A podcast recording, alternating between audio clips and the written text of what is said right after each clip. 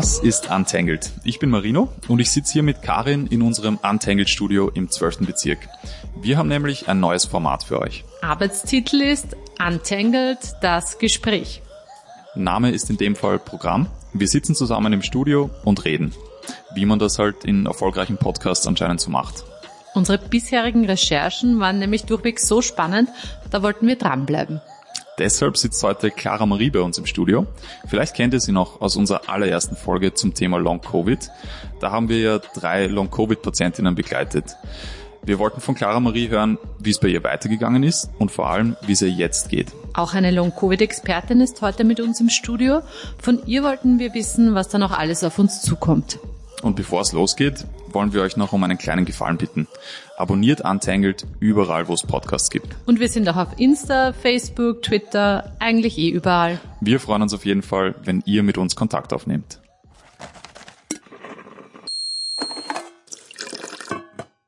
So, jetzt haben wir alle unseren Kaffee, unser Glas Wasser. Ich glaube, wir können beginnen.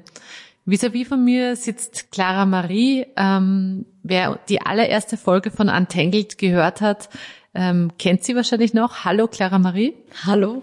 Und zu meiner Rechten sitzt Internistin Lea Werner. Sie arbeitet am Herz-Jesu-Krankenhaus in Wien. Guten Tag, vielleicht können Sie sich auch kurz vorstellen. Ja, hallo, vielen Dank für die Einladung. Ähm, ja, mein Name ist Dr. Lea Ferner. Ich bin Oberärztin im Herz-Jesu-Krankenhaus auf der internen Abteilung und wir haben 2020 eben das, ähm, die akute Post-Covid-Rehabilitation neu ähm, eröffnet oder aufgerufen, ins Leben gerufen. Ähm, initial nur für Patienten mit schweren Covid-Verläufen, die auch in Krankenhäusern oder Intensivstationen betreut werden mussten zur Rehabilitation nach der akuten Erkrankung. Mittlerweile haben wir aber auch unser Spektrum auf die Long-Covid-Patienten ausgeweitet, eben auch auf Patienten, die initial nicht im Krankenhaus betreut werden mussten, aber dann nach der Virusinfektion eben schwere oder noch weiterführende Symptome ähm, entwickelt haben, ja, oft zum Teil erst Wochen nach der Infektion. Und die betreuen wir jetzt auch mit. Meistens aber stationär, aber auch ambulant. Das ist im Moment noch ganz gemischt. Da auf diese Details werden wir eh noch im weiteren Gespräch genauer zu, äh, zu sprechen kommen. Einen, äh, einen Diskussionspartner habe ich noch nicht vorgestellt. Hallo Marino. Hallo, ich bin auch da, ja. ähm, Clara Marie, könntest du uns vielleicht ähm, noch einmal ganz kurz so deine Geschichte erzählen. Alle, die die erste Folge gehört haben, kennen es eh schon ziemlich gut, aber vielleicht so im Schnelldurchlauf von deiner Corona-Erkrankung bis ähm, zum Ende von Aufatmen. Da sind wir im Prinzip stehen geblieben mit dir. Nur so im, im Schnelldurchlauf vielleicht ähm, so, was bisher geschah sozusagen. Ja, im Oktober 2020 hatte ich meine erste Corona-Infektion und es ging mir danach eigentlich nach circa einem Monat wieder ziemlich gut. Ich habe dann auch wieder begonnen mit Sport und habe es jetzt im Nachhinein weiß ich sehr übertrieben. Und ähm, dann eigentlich erst im April äh, 2021 habe ich Long-Covid-Symptome bekommen. Begonnen mit äh, Fieberschüben und Gelenkschmerzschüben. Und das hat sich dann ziemlich lange gezogen und die sind dann immer wieder gekommen und gerade ab während ähm, Aufatmen hatte ich gerade so einen Schub. Und genau, Aufatmen hat mir aber auch sehr geholfen mit meinen Lungenproblemen beziehungsweise mit meiner Lungenkapazität. Und genau, ich denke, da sind wir stehen geblieben. Genau, da sind wir stehen geblieben. Könntest du vielleicht ganz kurz nochmal erklären, was, was Aufatmen genau war? Aufatmen war ein Programm, bei dem wir mit Hilfe von meistens Schlafliedern ähm, oder verschiedenen Übungen versucht haben, besser atmen zu können oder bewusster zu atmen, um unsere Lungenkapazität und allgemein auch ein besseres Gefühl zu bekommen. Mhm. Und, und eben, wir sind stehen geblieben eigentlich mit dir, dass es dir besser gegangen ist, aber du warst eben noch nicht so ganz über dem Berg, oder? Und also wie ist es dann weitergegangen für dich und wo stehst du jetzt? Ähm, es ist dann eigentlich immer weiter bergauf weitergegangen. Ich war dann in den Weihnachtsferien sogar Skifahren und ungefähr vier Wochen später kam dann ein riesiger Dämpfer, in dem ich mich nochmal infiziert habe. Und lustigerweise hatte ich aber gar kaum Symptome, beziehungsweise nur zwei Tage. Und dann habe ich konnte ich gar nicht mehr sitzen, weil ich solche Probleme mit meiner Herzfrequenz hatte. Und wenn ich mich nur aufgerichtet habe, hatte ich plötzlich eine Herzfrequenz von ungefähr 140 bis 160. Und dann habe ich neue Medikamente bekommen und langsam ist es dann aufwärts gegangen, dass ich nach ungefähr zwei Monaten wieder stundenweise in die Schule gehen konnte, weil davor war Sitzen war kaum möglich, dementsprechend war Stehen und Gehen gar nicht möglich. Und ab März haben wir dann die perfekte Dosierung gehabt und seitdem geht es eigentlich nur noch bergauf. Wahnsinn. ähm, kannst du beschreiben, was dein Gefühl war, wie du dich erneut infiziert hast? Ähm, es war sehr große Verzweiflung. Es sind alle um mich herum plötzlich positiv gewesen und wir sind noch zu Hause gesessen und haben gehofft, bitte ich nicht auch. Und dann kam aber, ich habe gar nicht damit gerechnet, weil eigentlich ging es mir gut.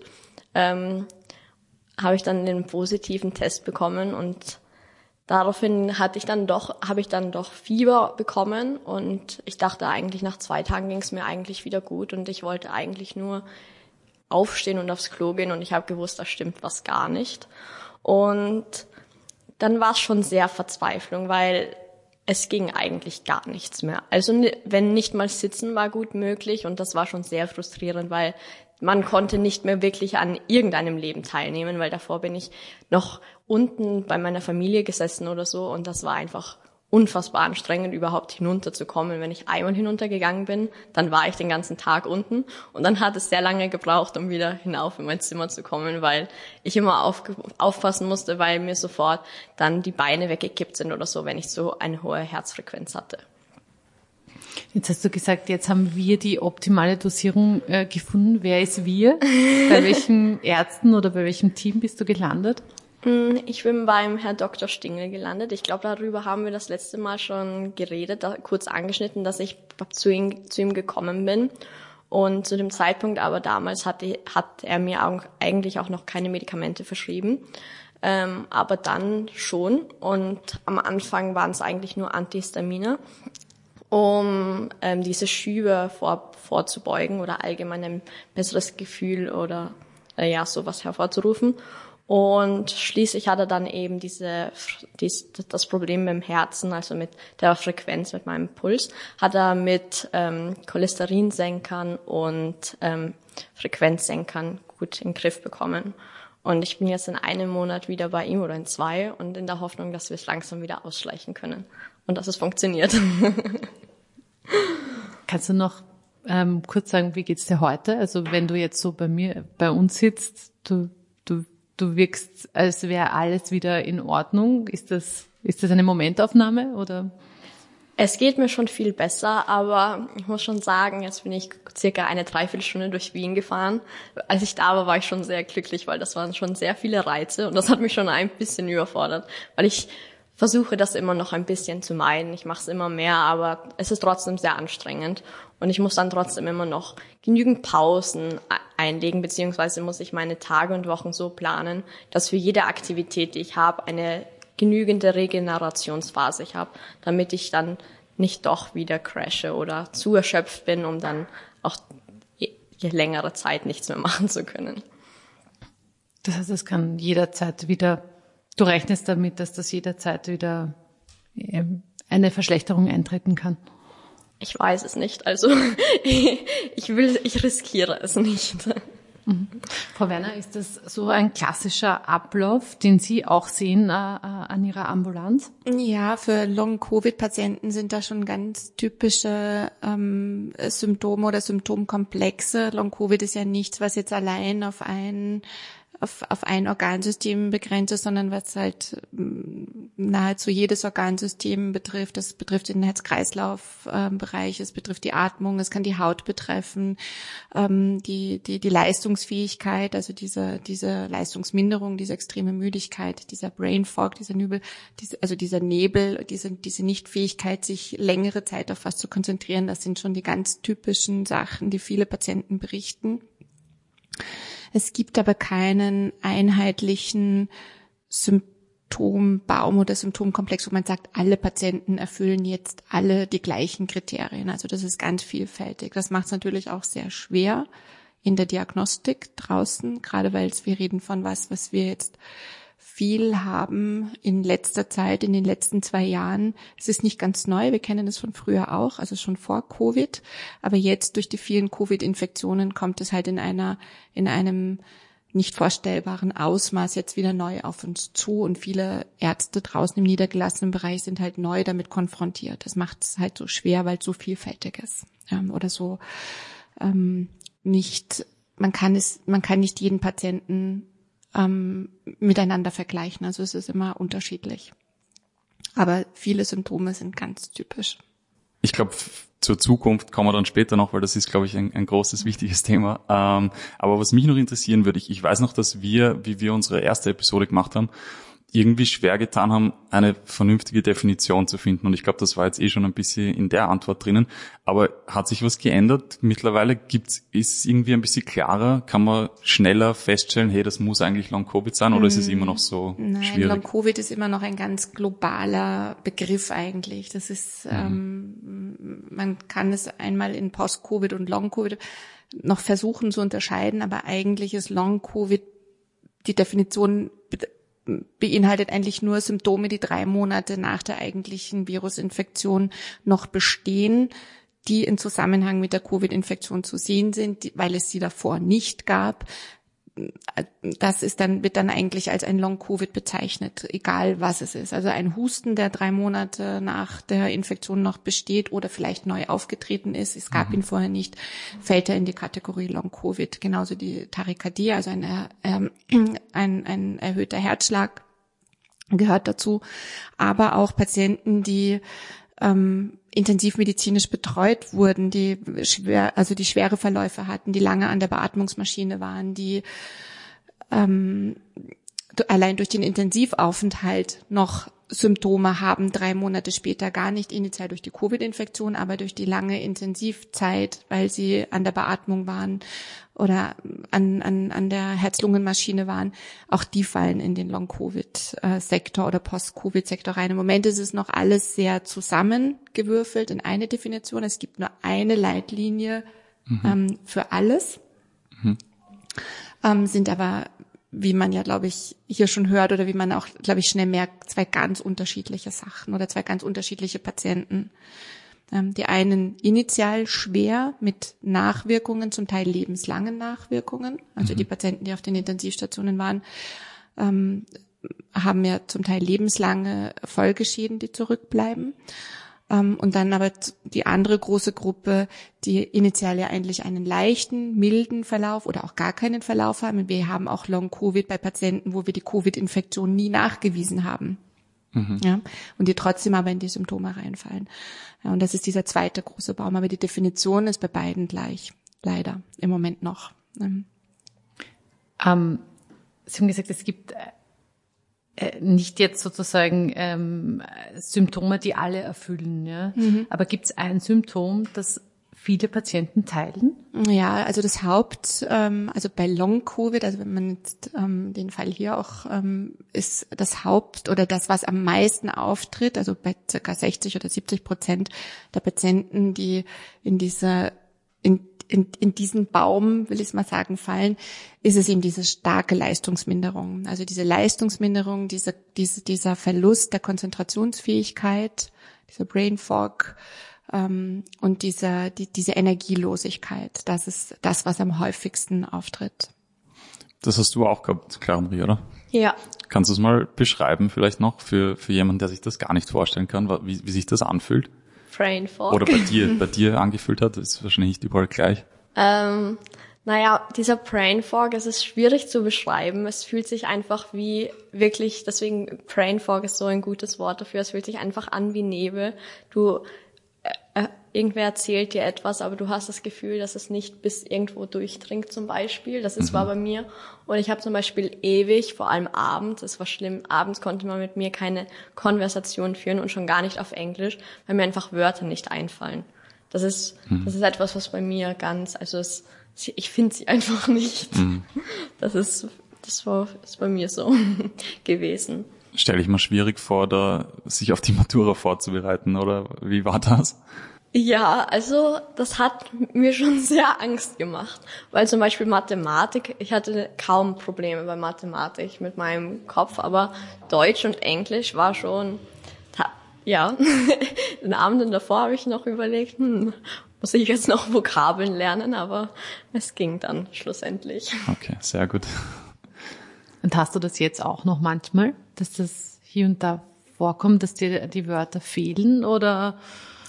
Es wird immer besser. Also ich merke es auch, seitdem ich jetzt auch die Konzentration wieder dafür habe, mehr zu lesen, passiert es bei mir immer weniger, weil ich einfach wieder in dem Meer drinnen bin, weil davor hatte ich ja gar nicht die Möglichkeit, wirklich ein Buch zu lesen, weil ich, weil die Buchstaben, das war einfach so anstrengend. Und mittlerweile, umso mehr ich lesen kann, umso besser geht's auch mit dem Reden. Wie hast du dir denn, also was hast du dann eigentlich gemacht? Oder wolltest du dich ohne dies nur in Ruhe wohin setzen und möglichst wenig angesprochen werden und möglichst wenig dich irgendwie beschäftigen? Teilweise schon, weil einfach alles sehr anstrengend ist. Also mir ist jetzt in den letzten Monaten aufgefallen, wie anstrengend es ist, zu reden. Also Gespräche zu folgen und wirklich hohe Gespräche zu führen. Also wirklich tiefgehende Gespräche, nicht so, wie geht's dir oder so, sondern das ist mir schon aufgefallen. Dann war ich auch sehr froh, wenn ich einfach irgendwo einmal in Ruhe gelegen bin und ja. Mhm. Frau Werner, was machen Sie eigentlich konkret auf Ihrer Ambulanz? Wie, wie, gehen Sie um mit den verschiedensten Symptomen, mit denen die Patientinnen und Patienten kommen? Ja, also, also auch da sind es ja eben zwei unterschiedliche. Also äh, direkt so im Krankenhaus äh, und auch in der Ambulanz ist immer noch ein sehr großer Schwerpunkt eben auf die Patienten, die wirklich initial schwere respiratorische Symptome hatten, also eben die von der Lunge sehr beeinträchtigt sind. Und die werden dann in der Ambulanz auch, die hatten wir meistens stationär und die werden dann meistens auch in der Ambulanz nachbetreut, atemphysiologisch. Das ist ja relativ einfach, das ist fassbar, also einfach in Anführungszeichen, aber das ist ein fassbares, ich habe eine fassbare Einschränkung, die Lunge funktioniert nicht so gut und das kann ich mit, äh, mit physiotherapeutischen Maßnahmen oder mit atemphysikalischen Maßnahmen versuchen zu verbessern, zu trainieren. Bei Long-Covid-Patienten, die betreuen wir nicht so viel. Wir haben einzeln, wir haben sie auch stationär, wenn dann eher, weil das intensiver sein muss. Also da muss man, da reicht es jetzt nicht aus, wenn ich den Patienten jetzt einmal sehe und dann mir in drei, vier Wochen wieder bestelle, weil die Zeit, die dazwischen drin liegt, ist dann viel zu lang. Das muss viel intensiver sein. Und da sind die Rehabilitationseinrichtungen, also richtige Tagesversorgungen, so wie ähm, das Reha-Zentrum im Oberlad zum Beispiel, die dann eine, über eine gewisse Zeit eine regelmäßige Anbindung haben, sind effektiver als ähm, jetzt eine, ein, ein, eine 30-minütige Ambulanzbegutachtung. Und ähm, das, was wir therapeutisch als Ärzte machen können, ist halt leider sehr begrenzt. Ähm, also es gibt medikamentös, ist es kann man Symptome versuchen zu beeinflussen, aber diese Leistungsminderung ist nicht beeinflussbar. Das ist ein Training, was man machen muss, eine Rehabilitation. Also das muss man üben. Man muss versuchen, gewisse Ziele zu definieren, Tagesziele oder Wochenziele oder ja, gewisse Aktivitäten einfach definieren, die als Ziel gesetzt werden und die dann mit dem Patienten geübt werden. Immer mit dem, mit dem individuellen Ziel, diese Überforderung des Patienten aber zu vermeiden, weil das ist die, die, die, die große Angst sowohl von, vom Patienten als auch von uns, weil eine Überforderung immer bedeuten kann, dass wir uns erstmal wieder fünf Schritte zurückbewegen als einen Schritt nach vorne. Und das ist in einem kurzen Ambulanzbesuch nicht möglich. Ja, dafür braucht man Reha-Einrichtungen. Ja. Da ist das Stichwort Pacing, oder? Ja, ja. das ist das. Genau. Das ist gar nicht so leicht zu finden, oder? Wo ist meine Grenze, bis zu der ich gehen kann und wo wird es eine Überforderung, oder? Klar, ja, das stimmt. Mhm. Ja, es ist es ist eben nicht leicht, die Grenze zu finden. Wenn man sie gefunden hat, ist es auch schwer, die Grenze weiter nach vorne zu stecken, also den nächsten Schritt zu gehen. Ähm, das ist ein zeitaufwendiger und intensiver. Also da braucht man eine sehr nahe Therapeuten-Patienten-Beziehung. Deswegen, also wenn bei Ihnen dann stationär. Ja, mhm. genau. Mhm. Ähm, Gibt es da Wartelisten oder wie? Ähm, Wartelisten, nein, eigentlich gibt es keine Wartelisten. Ja, ähm, es erfolgt, also die die Anfrage erfolgt eigentlich, ja, kann jederzeit direkt telefonisch an unsere Abteilung erfolgen. Wir schauen uns das dann an, wir prüfen das, können wir das, also können wir das therapeutisch im Rahmen des stationären Bereichs handeln. Ähm, wir haben das jetzt bei einzelnen Fällen gemacht, die sehr schwer betroffen waren, wo wirklich eine ambulante Möglichkeit nicht gegeben war. Also die Patientin hätte das nicht geschafft, ähm, in eine Ambulanz zu gehen oder sie hätte es auch nicht geschafft, ähm, zu Hause also sie hat eigentlich gar nichts geschafft. Sie ist von ihrer Familie zu Hause versorgt worden, gepflegt worden, weil sie es nicht geschafft hat, ihren Alltag zu versorgen. Und die kann ich auch nicht ambulant in ein Reha-Zentrum schicken, sondern die muss sich stationär dann aufnehmen. Und das prüfen wir dann. Und wenn dann die Voraussetzungen gegeben sind, dann nehmen wir uns die Zeit und machen das. Also Therapeuten machen das sehr gut. Ja, weil das ist, scheint ja auch ein Problem zu sein, oder? Dass man überhaupt also erstens die richtige Stelle findet. Wer kann mir überhaupt helfen? Also das war auch in deinem Fall. Vielleicht kannst du das nochmal sagen, wie das war. Du ähm, hast ja aufgrund deines Alters zuerst eigentlich gar keinen Reha-Platz bekommen, oder? Wenn ich mich richtig erinnere. Und das zweite ist, muss ich dann, muss ich dann ewig warten drauf. Ne? Also im ambulanten Bereich sind die Wartezeiten sehr lang. Es, oder, oder auch in, in, in Reha-Kliniken, die außerhalb von Wien sind, weil sie sind auch die Wartezeiten sehr, sehr lang. Wir versuchen so eigentlich so ein, ein Zwischenbindeglied zu sein. Ja, also wir ersetzen nicht die Rehabilitation, die dann noch anschließt. Ja, aber wir versuchen so eben diese die, diese, dieses Bindeglied zwischen dieser akuten Situation jetzt, bis dann eben die Möglichkeit auf eine, für eine intensive Rehabilitation dann noch ist. Wir, das, wir können das auch nicht ersetzen. Mhm. Du hast nach Aufatmen, hast du dann noch ein Reha, eine, eine Reha gestartet, Clara Marie, oder bist du dann eigentlich mit dem Facharzt gut betreut gewesen und hast versucht, ein Pacing zu finden, das für dich passt? Ja, also ich bin mit meinem Facharzt sehr gut gefahren. Das hat sehr gut funktioniert.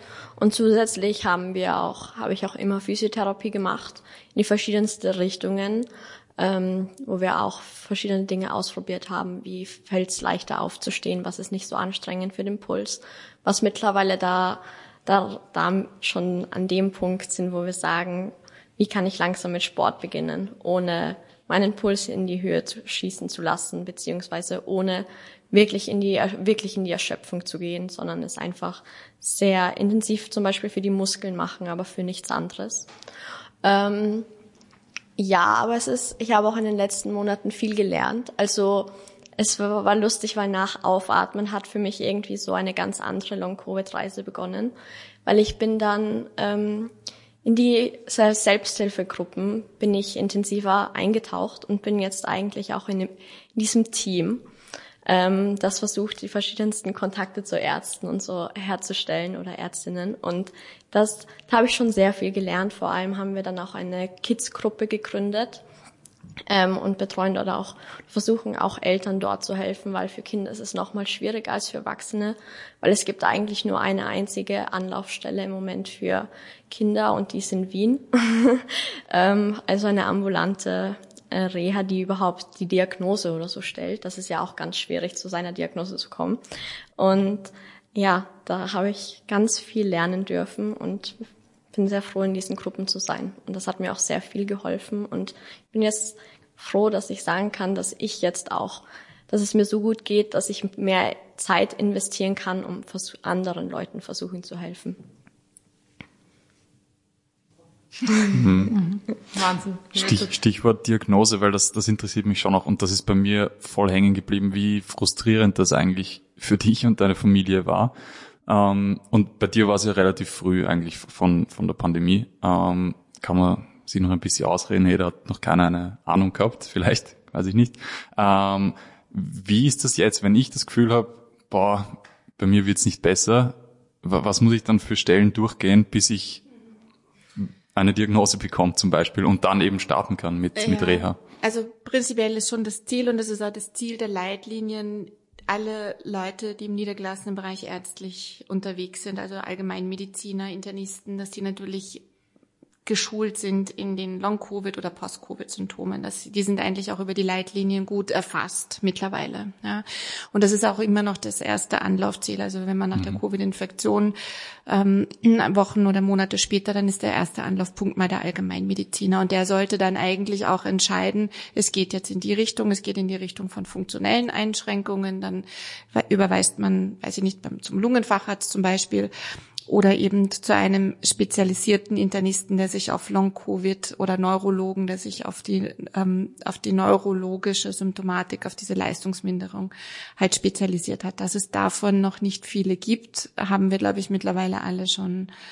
Ähm, das ist eigentlich das Hauptproblem, dass viele dann im Niederklassenbereich auch einfach mit damit überfordert sind. Wir haben keine Behandlungsmöglichkeiten oder noch viel früher. Wir haben ja auch nicht wirklich Biomarker. Ja, wenn ich jetzt mit einem Schnupfen komme, dann nehme ich ein Blut ab, dann sehe ich im Blutbild Entzündungswerte und kann dann ein Antibiotikum verschreiben und habe einen habe eine eine Diagnostik gemacht, eine Therapie und in der Hoffnung, dass es dem Patienten besser geht. Das habe ich in diesen in, in diesen Problematik nicht. Ja, wir haben keinen Biomarker, den wir messen können, der uns darauf hinweist, wir haben es jetzt mit dieser oder mit der Art der Erkrankung oder dieser Form der Erkrankung zu tun. Das haben wir nicht. Wir haben keine therapeutischen Möglichkeiten.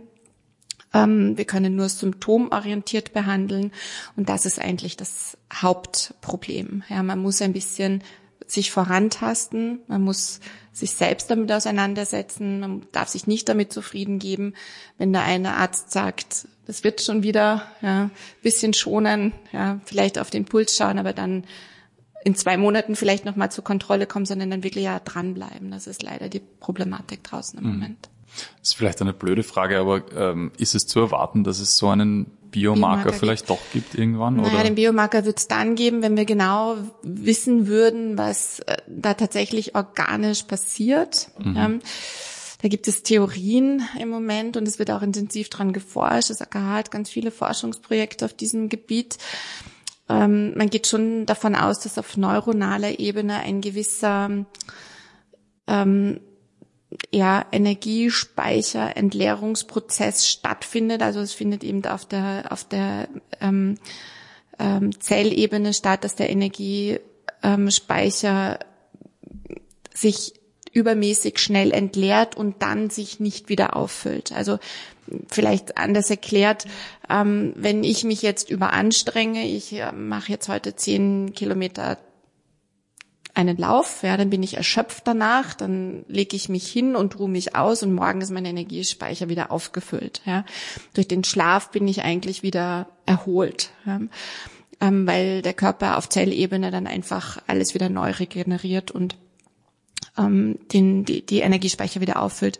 Bei Long Covid oder bei, diesen, bei dieser Fatigue-Problematik funktioniert das nicht. Also ich erschöpfe mich, aber ich habe nicht die Fähigkeit, diesen Speicher wieder aufzufüllen. Warum genau, was da genau der Pathomechanismus ist, dass eben der Speicher, das wissen wir noch nicht. Wenn wir das dann wissen, dann können wir es auch versuchen, einen Marker zu finden, der uns das Ganze zeigt. Und dann können wir es versuchen auch zu behandeln. Aber das ist halt leider noch die Forschung im Moment. Und wird man auch erst dann wissen, ob es Personen gibt, die sich wieder vollständig erholen? Also die, die das komplett hinter sich lassen, eine Long-Covid? Ja, zum jetzigen Zeitpunkt gehen wir schon davon aus, dass dass eine komplette Erholung stattfindet. Aber das, das ist jetzt so, wir beobachten das jetzt ja eben über diese Zeit, also eben seit 2020, im Herbst 2020 fing das eben an, dass man vermehrt Long-Covid-Patienten ähm, beobachtet. Ähm, und es ist bisher so, dass es zumindest mit der Zeit besser geworden ist. Ähm, das ist jetzt mal so die vorsichtige Annahme. Das ist jetzt so ganz ähm, aber das ist auch schwierig. Die so richtige Prognosen können wir halt auch nicht geben. Wir wissen es nicht. Wir können die Zeit nicht definieren und wir können auch das, also die Zeit nicht definieren und wir können auch das Ende nicht definieren im Moment. Hm. Wir hoffen es und wir gehen davon aus. Hm. Auf wie viel, also wie viel Prozent würdest du schätzen, bist du jetzt von deinem früheren Ich? Oder ist das schwer zu sagen wahrscheinlich? Es ist schwer zu sagen, aber ich würde sagen so auf 90 mittlerweile schon wieder. Also Mhm. ja. Haben Sie auch so junge Patientinnen wie die Clara Marie? Also ist das, ähm, Nein. ist das mit dem Alter zu erklären oder? Ähm, mh, also so jung nicht, aber jung, ja. Also es ist, ähm, es betrifft häufig Fra also Frauen häufiger wie Männer. Und ähm, Frauen bis zum 40. Lebensjahr sind häufig betroffen. Also junge Frauen bis circa 40. Ähm, also es ist überwiegend ein Krankheitsbild des jüngeren Alters. Also es wird, es, wir sehen es auch bei unseren, wir betreuen ja auch ähm, stationär geriatrische Patienten, also ältere Patienten nach Covid-Infektionen. Da sehen wir es auch, aber das ist lange nicht so ausgeprägt. Also da sieht man eine Konzentrationsschwäche, dass sie sagen, sie können, sie merken es, wenn sie ihr Sudoku oder, oder ihr Kreuzworträtsel machen, dass sie so ein bisschen Wortfindungsstörungen haben. Aber diese, dieses, dieses Energiedefizit, diese starke Leistungsminderung ist nicht so ausgeprägt bei älteren Patienten, wie es bei Jungen ist. Was Sie vorhin gesagt haben, fand ich auch interessant, weil das macht die Problematik für mich nochmal größer. Ähm, mit den Anlauf, als wir über die Anlaufstellen gesprochen haben, haben Sie gesagt, ja, da darf man nicht locker lassen, sozusagen, bis man eben die richtige Anlaufstelle gefunden hat. Aber gleichzeitig ist das ja die Hauptproblematik, dass ich wahrscheinlich die Energie gar nicht besitze, Genau. ähm, da so dran zu bleiben. Richtig. Das heißt, da brauche ich ein gutes Umfeld oder das mir, das mir, da, das mich da unterstützt. Das hattest du anscheinend, Clara Marie. oder? Ja, Gott sei Dank. Sonst hätte ich das wahrscheinlich. Also als dann der zweite oder dritte Arzt mir gesagt hat, dass ich nichts hab, da war schon, da, da waren wir schon kurz davor, einfach nichts mehr zu machen oder beziehungsweise nichts mehr zu machen war schwierig, weil es mir ja wirklich nicht gut gegangen ist. Aber es hat sehr, es hat fast genauso viel Energie gekostet, um sich zu regenerieren, als endlich jemanden zu haben, der einem zuhört, weil davor war es immer so was Psychisches, das ist zu viel Stress oder so, oder das ist nichts, das ist einfach, es, es wurde einfach nichts gefunden und es wurde, ja, dann geh ein bisschen mehr in die frische Luft. Das ist auch, was ich ein paar Mal gehört habe. Also, man hat sehr, ich habe sehr viel mir anhören dürfen, bis ich endlich jemanden ähm, gehabt habe, der mir zugehört hat. Ja. Und das, und das finde ich so erstaunlich, ne? Also das ist, das, das, das macht das Problem für mich so groß, weil gleichzeitig, ich weiß nicht, ob Sie Zahlen wissen, aber das könnten ja, da könnten ja ganz, ganz viele Menschen davon betroffen sein oder sind es Ja. auch, nehme ich an. Ja, Zahlen ein, Zahlen ist ein ganz schwieriges Thema, weil was zähle ich? Zähle ich jetzt jeden, der noch ein Symptom hat, drei Monate nach der Covid-Infektion oder zähle ich jetzt äh, ein Symptomkomplex? Also das ist ganz schwierig. Also eine Krankenkasse in Deutschland hat es letztes Jahr mal versucht, alle Patienten zu zählen, die drei Monate nach der Covid-Infektion noch irgendein Symptom haben und die Zahlen waren erschreckend. Also da waren wir bei 40 Prozent ähm, aller Covid-Infektionen ist irgendwas geblieben in einer Form. Aber das beinhaltet natürlich alles. Das beinhaltet jeder Husten, der noch ist oder jeder Kopfschmerz, der dann intermittierend noch auf, auf, auftritt. Das ist ganz schwer in Zahlen zu fassen. Schwer betroffen geht man davon aus im Moment, das sind aber eher Schätzungen als reine Zahlen, dass es so 10 bis 12 Prozent sind der Covid-Infektionen. Das sind die Patientinnen und Patienten, die Sie eigentlich täglich Genau, sehen. Oder? ja. Da ist dann halt eine Gruppe irgendwie noch nicht dabei in den Zahlen und zwar die, die gar nichts wissen von ihrer Covid-Infektion, oder? Wie, also da stelle ich mir nämlich die Diagnose noch schwerer vor, nehme ich an, oder? Ist es auch aus der Ärztinnen-Sicht so, dass man die, oder wie, wie, wie ist da der Prozess? Ähm, Ja, man muss ähnlich, es, oder? Ja, genau, es ist eigentlich ähnlich. Also Okay. es ist mittlerweile jetzt nicht mehr neu, es ist mittlerweile doch ist bekannt und auch sehr verbreitet und auch die Ärzte darauf sensibilisiert, dass eben Long-Covid und Post-Covid eben auch bei, also ohne, also ohne eigentlich nachgewiesener Covid-Erkrankung möglich ist und gar nicht so selten ist oder gar nicht so unabwegig ist. Also das heißt, wenn jetzt ein Patient in die Ordination kommt und das klassische ähm, Symptombild, ähm, dann muss ich daran denken, dass es eben auch ein Long-Covid ist. Es ist ja so, wir, die Erkrankung, die wir jetzt auch als Long-Covid, also die Fatigue, die man jetzt, ähm, die ein großes Symptom in der Long-Covid, das ist nicht neu und es ist auch eigentlich nicht unbedingt Covid-spezifisch. Wir sehen es jetzt halt nur so häufig. Das muss man immer so ein bisschen wirklich ganz klar auch versuchen zu differenzieren. Es gibt andere Erkrankungen, die das eben auch machen. Das Epstein-Barr-Virus oder andere Viruserkrankungen machen das auch. Ja. Mhm. Also nicht jeder, der jetzt mit einer Fatigue behandelt wird, muss jetzt auch unbedingt wirklich Covid gehabt haben. Es ist jetzt nur so, es, es vermischt sich jetzt einfach, weil das mit Covid so eng in Zusammenhang gebracht wird. Und gleichzeitig sind die Zahlen trotzdem enorm gestiegen, oder? Ja, ja. natürlich, ja. Ja, ja, natürlich in diesem Ausmaß war das vorher überhaupt nicht präsent. Das ist ja auch in der ärztlichen Versorgung draußen das Problem, weil wir einfach diese Menge der Patienten oder auch mit dieser heftigen Heftigkeit der Symptome bisher ja nicht konfrontiert waren. Mhm. Mich würde von euch beiden interessieren, ich habe mir da die Frage gestellt, wenn politisch diskutiert wird über neue Maßnahmen oder Maßnahmenlockerungen, ja, ähm, dann bleibt das Thema Long-Covid meiner Meinung nach sehr oft außen vor. Und ich würde gern wissen, wie ihr das seht. Warum, also sollte das, also das ist ja, also ich kann nicht sagen, okay, die Infektionen, also die, es stecken sich jetzt weniger Leute an und deswegen tragen wir im Sommer keine Maske mehr im Supermarkt. Die Frage ist, wird da das Thema Long-Covid ausgeblendet? Sollte man das dann mit, mit einberechnen oder muss irgendwie eine Art normales Leben auch möglich sein?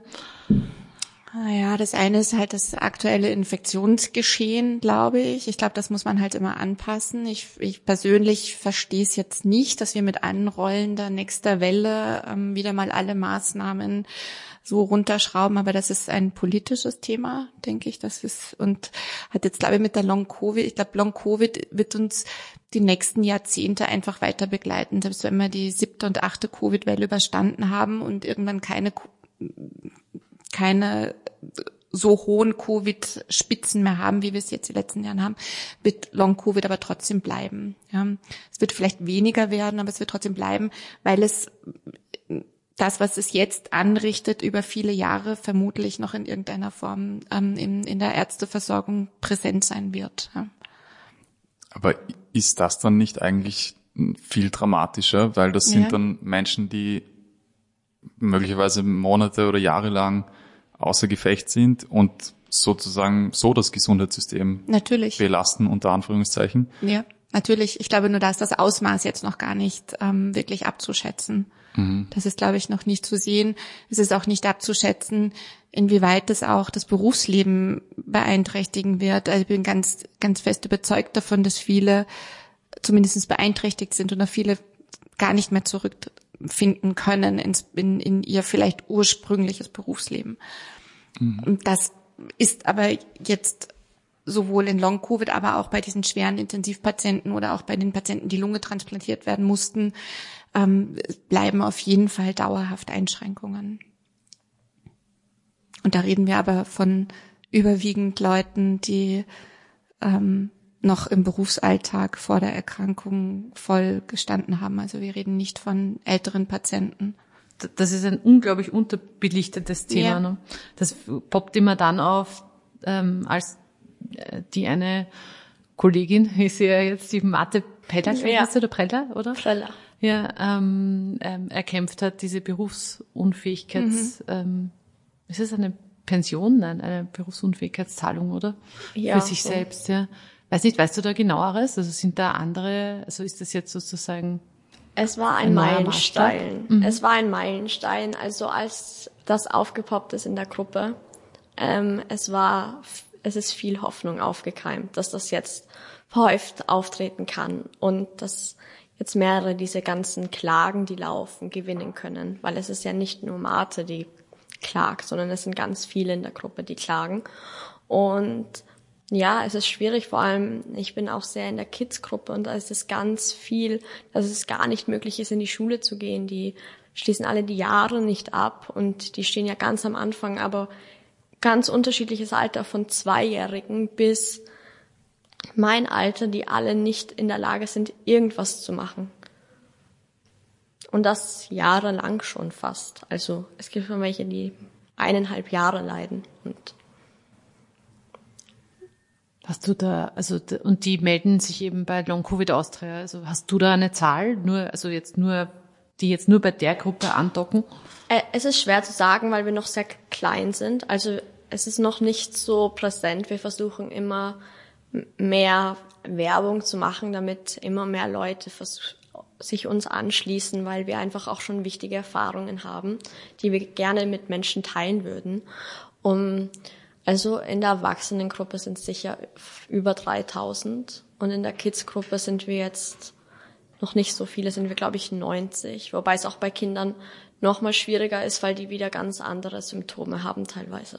Also das habe ich auch schon in Gesprächen mit ähm, im Wilhelminenspital, wo ich jetzt auch war, die sind die einzige, die eins, das einzige Krankenhaus wirklich, abgesehen von den, von den zwei Reha-Einrichtungen in Österreich, die die Kids auch haben, ähm, dass die auch ganz überfordert sind, weil es ganz unterschiedliche Symptome sind. Also als ich mit meinen Symptomen hingekommen bin, war das, ah, okay, ja, deine sind schon eher erwachsene Symptome. Deswegen, also das ist ganz breit gefächert.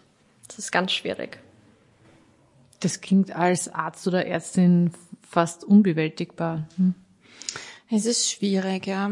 Es ist schwierig und es ist vor allen Dingen alles, was, was schwer zu definieren ist und was schwer fassbar ist. Also als, als Ärzte ist es immer, oder als Arzt ist es immer einfacher, was zu behandeln, was ich sehen, fühlen äh, oder irgendwie in einem Bild festhalten kann. Ja, und das ist es halt in dieser Problematik nicht. Ja, wir untersuchen alles von oben bis unten und es ist meistens in, in den meisten Fällen ist es wirklich nichts mehr, also nichts zu finden. Es sind die Blutwerte in Ordnung, es sind die Organsysteme alle in Ordnung.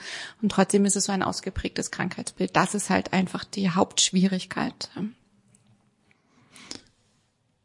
Hm, das heißt, es kommt auf jeden Fall einiges auf uns zu. Das, glaube ich, ist mittlerweile klar. Wir wissen noch nicht, wie viel und was, aber es wird wahrscheinlich heftig. Ist das Gesundheitssystem oder anders gefragt, wie, wie müsste das Gesundheitssystem sich aufstellen in den nächsten Jahren oder Jahrzehnten, dass das irgendwie bewältigbar ist?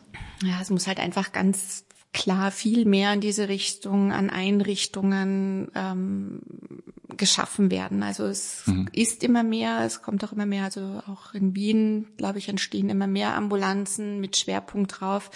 Die Ambulanzen sind, glaube ich, mittlerweile auch gar nicht mehr so das Thema. Mehr Thema sind halt wirklich Rehabilitationseinrichtungen. Also das ist immer noch das große Manko ähm, stationär, also sowohl im stationären Bereich als auch im ambulanten Bereich. Also das ist, da muss unbedingt mehr. Wenn mittlerweile es gibt die Diagnose, was immer gut ist, wenn man eine verschlüsselte Diagnose hat. Das heißt, ich kann jetzt ärztlich das auch bescheinigen. Es ist das. Es ist nicht mehr einfach nur ein, eine Vermutung oder ein Text. Was dann auch, und es wird auch geprüft, auch die von den Unfallversicherungs- und von den ähm, Arbeits-, ähm, also von den Pensionsversicherungen werden, glaube ich, alle Fälle auch mittlerweile gut geprüft. Wir müssen auch immer viele ärztliche ähm, ähm, schreiben oder, oder viele Bestätigungen auch. Also das wird auch schon sehr eingefordert. Aber ja, es ist einfach, glaube ich, die, die, es ist halt die Menge der Leute. Das Pro mhm. Also nicht das Problem, man, ich will es ja nicht so negativ behaften und als Problem aber es sind einfach viele Betroffene. Ja. Es ist ein großer Berg Arbeit ja, und da, im Moment äh, haben wir die Spitze, glaube ich, noch nicht erreicht. Mhm. Gibt es Länder, in denen Long Covid ähm, einen anderen Stellenwert hat oder anders schon behandelt wird als bei uns oder ist das noch überall so ein bisschen? Nein, das wüsste ich jetzt nicht, dass es irgendwo, ich glaube eher, dass es Länder gibt, wo es vernachlässigt wird, ja. wo es gar nicht äh, beachtet wird. Okay. Das ist, glaube ich, da sind wir, glaube ich, vom Gesundheitssystem ja schon sehr gut aufgestellt, dass wir dem ausreichend ähm, Zeit und ähm, Forschungsarbeit und allem ähm, gerecht werden. Mm, es man, man forscht aber, wie gesagt, schon sehr lange, also jetzt gar nicht äh, jetzt seit Covid, man hat auch schon vorher sehr lange damit gearbeitet. Wir kennen es auch eben von anderen Viruserkrankungen und es war auch bei den anderen, bei der ersten ähm, Covid-Welle im Jahr 2000 war das auch schon Thema. Also da ist das auch schon aufgefallen, dass das ähm, gehäuft auftritt. da hat man auch schon versucht, hat man auch therapeutische ähm, Überlegungen oder auch ja Studien gehabt. Man hat aber das ist damals nicht so ins Gewicht gefallen, weil es halt einfach von der Infektionswelle nicht so ausgeprägt war, wie es jetzt in dieser Pandemie. Aber es ist auch damals schon, man hat auch Therapieansätze gehabt, das hat sich halt leider nie dann wirklich durchgesetzt. Also wir haben leider dieses Mittel dagegen nicht gefunden.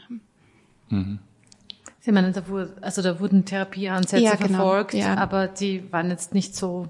Genau, es gab eine Studie, die ist damals in Skandinavien gemacht äh, oder gelaufen. Da waren, haben zufällig ähm, ähm, ein, ein, ein Ärzteteam in Skandinavien hat irgendwie entdeckt bei Patienten, die eigentlich eine Krebserkrankung hatten und gleichzeitig eine Fatigue, also diese Chronik-Fatigue ähm, entwickelt haben, und die haben auf die Krebstherapie dann aber angesprochen und die Fatigue ist auch besser geworden auf die Krebstherapie. Und da war das damals eigentlich über eine lange Zeit, das war auch eine ganz große Studie in Skandinavien, ähm, dass das ähm, ein, eine Behandlungsoption ist für die für diese postvirale ähm, Fatigue, aber das hat sich dann leider nicht bestätigt. Aber die ist lange gelaufen, fast über zehn Jahre ist das gelaufen.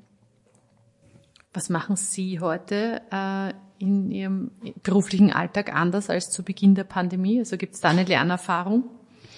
Sie meinen in, in Im, den therapeutischen ja. mhm.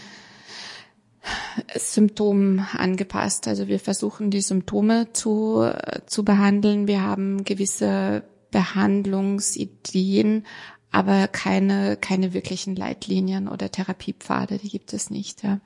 Bei den organischen Manifestationen schon. Also wenn die Lungen beteiligt sind, da haben wir dann schon, da gibt's dann die Cortisontherapien, die halt die Narbenbildung in der Lunge verhindern soll. Das, das wissen wir mittlerweile schon, aber wir haben jetzt nicht das Virusmittel und wir haben auch nicht das Long-Covid-Mittel. Das gibt es nicht, leider. Äh, Clara Marie, hast du, kannst du anderen Betroffenen, die jetzt sich so erst am Anfang mit ihrer Erkrankung zurechtfinden müssen. Hast du da einen, einen, einen Rat? Was ist da wichtig? Was, wenn man so ganz ähm, am Anfang steht und eher überrannt wird? Immer dranbleiben und nicht aufhören zu kämpfen, egal wie anstrengend es ist, ähm, auf eine Diagnose, zu einer Diagnose zu kommen oder wie anstrengend es ist, dann zu Medikamenten oder irgendeiner Möglichkeit behandelt zu werden, zu kommen. Man soll nicht aufhören, dran zu glauben, dass es möglich ist.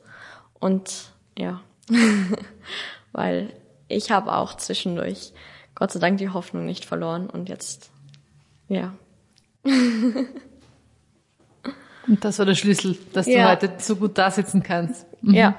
Wie hast du das geschafft, aus deinen ärgsten mentalen Tiefs wieder rauszukommen? Ich weiß nicht. Also ich habe für mich war immer klar, dass es besser werden muss. Also ich, ich, es ist schwer zu sagen, aber ich, ich wollte mich damit nicht zufrieden gehen, dass, geben, dass es mir jetzt so schlecht geht. Und deswegen habe ich immer dafür gekämpft, egal. Es war sehr anstrengend, auch mit den, überhaupt zu den verschiedensten Ärzten zu kommen, weil sie ja sehr überrannt sind. Und es war hart, aber es hat sich gelohnt. Und du bist eine Grundoptimistin, hast du mir bei der ersten Folge ja, gesagt, oder? ja, das stimmt. okay. Frau Werner, ich weiß nicht, ob Sie das beantworten wollen, aber Sie, ob Sie selber bereits an Covid erkrankt mhm. waren? Schon zweimal. ja, leider hat es mich auch schon zweimal getroffen. Einmal zwischen den ersten, also zwischen der ersten und der zweiten Impfung, also ganz, ganz, das war 2021, als wir mit dem Impfen begonnen haben und ähm, dann jetzt dieses Jahr im Frühling wieder in der großen Omikron-Welle. Aber Gott sei Dank beide Male ohne Rückbleibsel. Auch immer jeweils relativ symptomarm und ohne, ohne Rückbleibsel. Ähm. Aber das stelle ich mir schwierig vor mit Ihrem Wissen. Da möchte ich nicht wissen, was in Ihnen hm. abgeht, wenn Sie. Ja. Ja, da muss man sich dann aber schon auch natürlich schauen wir uns alles organisch dann noch an und das macht man dann bei, bei einem selbst dann auch.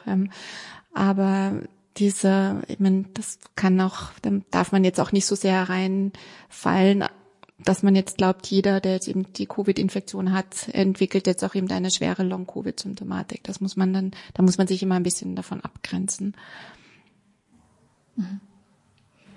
Es ist jetzt, ich glaube im Moment, hm, ich sage mir so ein bisschen, also Sorgen ist falsch, aber ich glaube, es ist halt nach wie vor, würde mir jetzt irgendwann wünschen, dass man auch in so eine Phase der ähm, Entspannung dann irgendwie doch reinkommt. Aber kaum hat man eines geschafft. Und ich glaube, im Moment sind wir mal mit allem so ganz gut durch. Wir haben jetzt irgendwie Delta geschafft. Die Patienten, die von Delta betroffen waren, die schweren Fälle sind jetzt auch mal raus aus den Krankenhäusern. Und Omikron haben wir, glaube ich, auch ganz gut geschafft. Es wäre jetzt schön, wenn wir alle mal ein bisschen durchschnaufen könnten und uns eben vielleicht auf die Long-Covid-Problematik ein bisschen mehr konzentrieren können. Aber ich glaube, jetzt kommt halt eben im Sommer oder danach halt dann schon der, der nächste Peak. Und das ist leider, ja, auch ein bisschen frustrierend, ja, in der, in dieser Zeit, dass wir so ein bisschen das Ende nach wie vor noch nicht sehen können.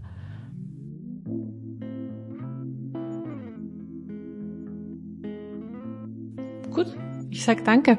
Also, Clara Marie, magst du noch was sagen? Fein, ja, dann vielen Dank ja, für das interessante Gespräch. Dank. Dankeschön.